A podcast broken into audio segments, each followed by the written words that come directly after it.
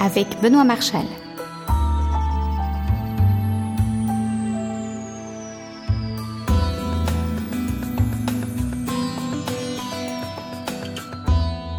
Bienvenue, bienvenue pour cette émission de Déclencheur. La photo? Comme vous ne l'avez jamais entendu. On va parler de mer aujourd'hui, on va parler du grand large, on va parler de la nature, on va parler des sportifs, puisque j'ai le plaisir de rencontrer Thierry Soré. Thierry est journaliste, photographe et blogueur. Il anime d'ailleurs un blog disruptif, j'adore ce qualificatif, qui s'appelle Tendance Bleue. Enfin, Thierry est l'auteur de Photographier la mer et la voile aux éditions VM. L'histoire derrière l'interview est amusante. J'ai rencontré Thierry via Jérôme Geoffroy, qui est l'auteur de quelques livres sur le matériel publiés chez Duno.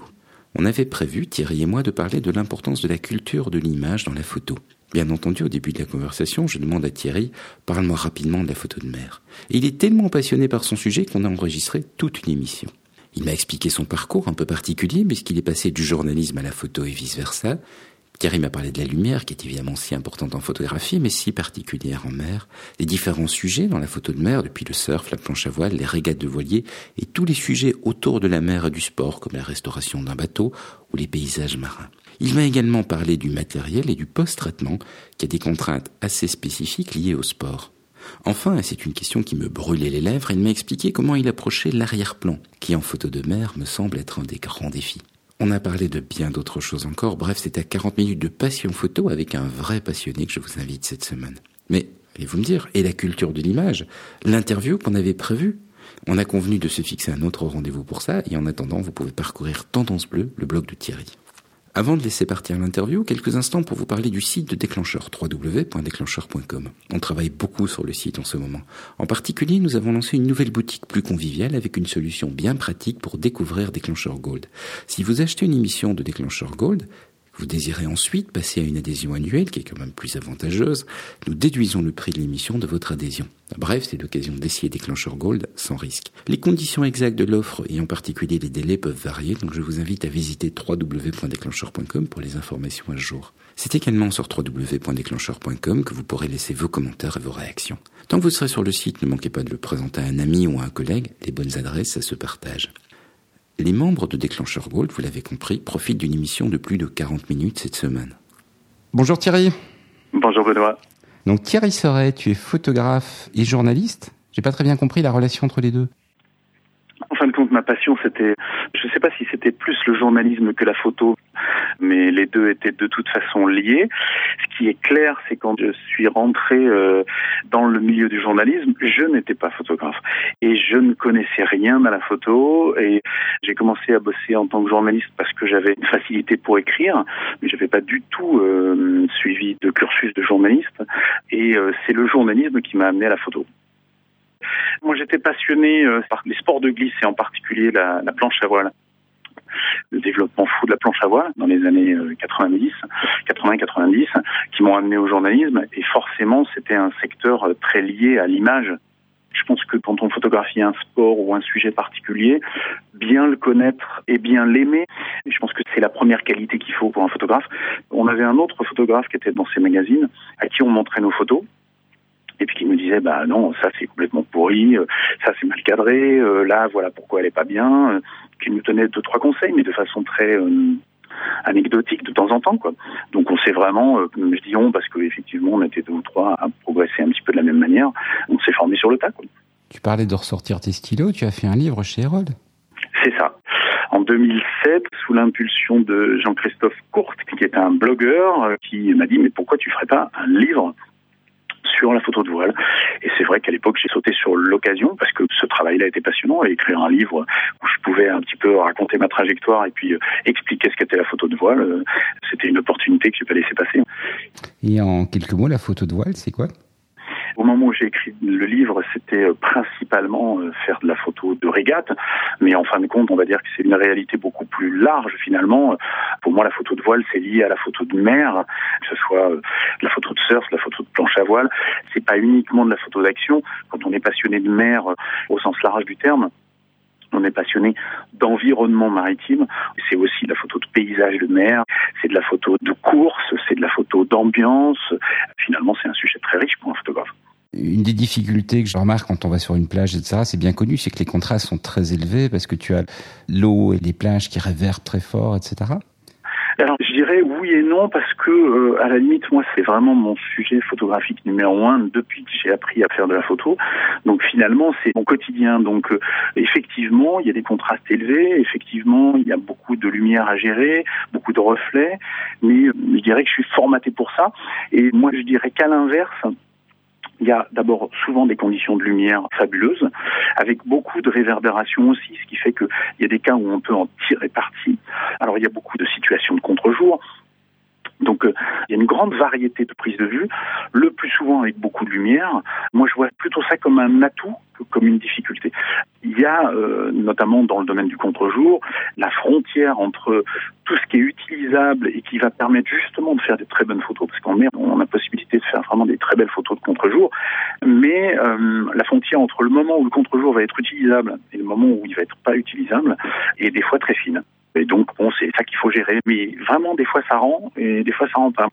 J'ai un souvenir particulier d'une séance photo qui a eu lieu en novembre dernier. C'était des petits bateaux amateurs. Euh, moi, j'étais sur un plus gros bateau, donc euh, en surplomb. Euh, c'était une fin de journée, donc il y avait une lumière dans le sud, dans le Var. Il y avait une lumière qui commençait à devenir vraiment dorée.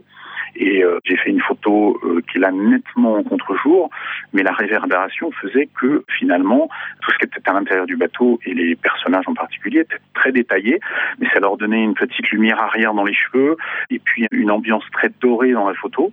Donc tout était parfaitement défini, tout était parfaitement éclairé, mais c'était malgré tout un vrai contre-jour. Parce que euh, notamment la mer, ça reste quand même un réflecteur géant.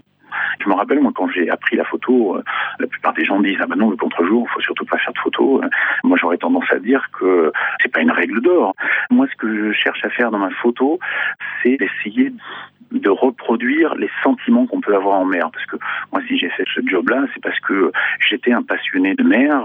J'ai toujours la même fascination quand je vois des vagues déferler. J'ai eu la chance de voir des beaux spots à travers le monde, de voir des très très belles vagues. Et après toutes ces années, je suis pas blasé. C'est un phénomène naturel qui est fabuleux. Euh, quand je suis en régate et que euh, même l'hiver euh, dans le sud de la France, qu'on a des plans d'eau un peu agités avec des belles lumières, c'est un environnement fabuleux. Donc, euh, j'essaye, en fin de compte, moi, humblement dans ma photo, d'attraper un peu cette ambiance-là. Et ce qui fait cette ambiance qui nous rend souvent si heureux quand on est en mer, c'est principalement souvent les textures d'eau, les vagues, les différences de relief, et puis aussi l'environnement lumineux. Et l'environnement lumineux, la réflexion sur l'eau, elle en fait partie. Donc, euh, le contre-jour fait souvent ressortir des environnements lumineux qui sont très complexes, mais très euh, tout simplement beau. Il y a des fois quelques degrés de différence qui vont faire que d'un seul coup, tout va changer et que la photo, elle va devenir superbe. Alors évidemment, tout le monde ne va pas avoir l'occasion de voir ça, mais ça se ressent quand on tourne autour d'un bateau en hélico, mais ça peut se ressentir aussi quand on tourne autour d'un bateau avec un autre bateau. Mais ça peut être valable dans un champ ou euh, autour d'un sujet fixe euh, pour un portrait, j'imagine, ou pour simplement une photo de paysage. Si on a le soleil dans le dos ou le soleil à 90 degrés, le rendu de la photo va être complètement différent parce que euh, le soleil va créer un jeu d'ombre et de lumière qui va rendre, par exemple, le relief d'un rocher ou la texture d'un rocher. Et en mer, c'est pareil, ça paraît bien plus linéaire, mais c'est exactement la même chose. Suivant l'angle de prise de vue, j'ai l'exemple d'un d'une photo de voile classique. Les voiles classiques, c'est ce qu'on appelle euh, communément les vieux gréments, qui ont un ensemble de voiles beaucoup plus complexe que les bateaux modernes. Les bateaux modernes qui ont juste une GV et puis une voile d'avant pour la plupart. Les bateaux classiques avaient euh, des systèmes de voiles beaucoup plus compliqués. Suivant les bateaux comme on voit dans les films. Euh, Exactement, les bateaux anciens, ce qu'on appelle les vieux gréments. Suivant l'angle de prise de vue, l'ombre projetée des différentes voiles va complètement changer. Et la notion de volume des voiles, l'impression de volume des voiles, de forme des voiles du bateau va complètement changer en fonction de l'angle de prise de vue par rapport à la lumière. Il y a simplement des fois où ça va être euh, tout plat, il y a des fois où d'un seul coup l'ombre, euh, l'éclairage sur les voiles va, va permettre de se rendre compte de leur forme, de leur volume, et c'est cet angle-là qu'il va falloir chercher. Alors il va y avoir une problématique à deux niveaux, il va falloir chercher l'angle qui donne euh, le meilleur euh, rendu des voiles, par exemple, mais ça va être aussi l'angle qui va permettre le meilleur rendu de la coque. Un bateau, c'est comme un portrait. Il y a des gens euh, qui sont beaux de face, il y a des gens qui sont beaux de profil, il y a des gens qui sont beaux de trois quarts, il y a des gens qui sont très beaux si on les prend en photo de face et puis qui ont un gros nez, et si on les prend de profil, c'est une horreur. Euh, ben, les bateaux, c'est pareil. Chaque bateau a un angle dans lequel la coque va avoir ses courbes les plus harmonieuses et euh, qui va pas forcément être l'angle dans lequel le gréement rend le mieux, donc il va falloir chercher sans arrêt l'angle qui convient à chaque bateau et puis l'angle qui, euh, suivant le plan d'eau, va donner aussi les meilleurs reflets. De temps en temps, ça va être des couleurs pleines, des couleurs franches. De temps en temps, on va aller chercher un contre-jour parce que ça va permettre de mieux rendre les voiles.